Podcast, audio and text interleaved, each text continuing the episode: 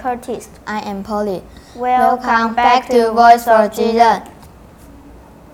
What are you doing?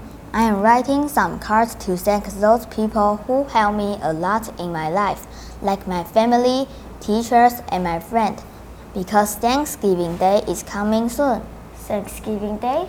Yes, the Thanksgiving Day is a yearly national holiday in the USA and Canada, celebrated the harvest and bless and other blessings of the past year.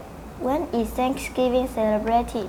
In Canada, it is celebrated on the second Monday of October. In USA, it falls on the fourth Thursday of November. Okay, I see. But I am very curious about how do American and Canadians celebrate Thanksgiving Day?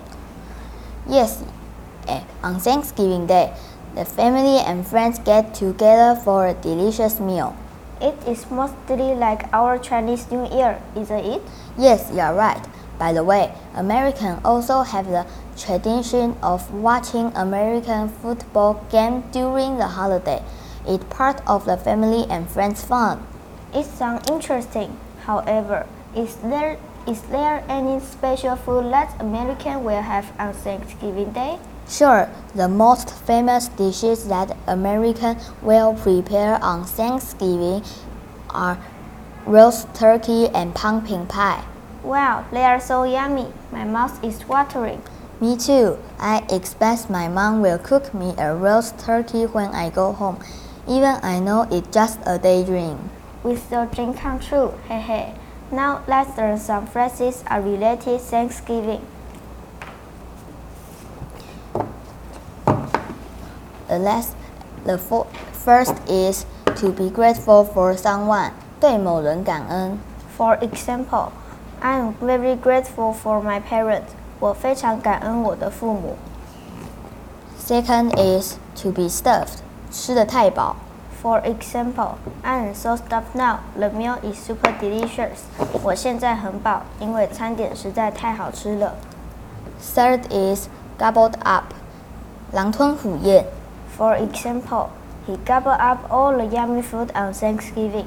他在感恩节时狼吞虎咽所有美味的食物。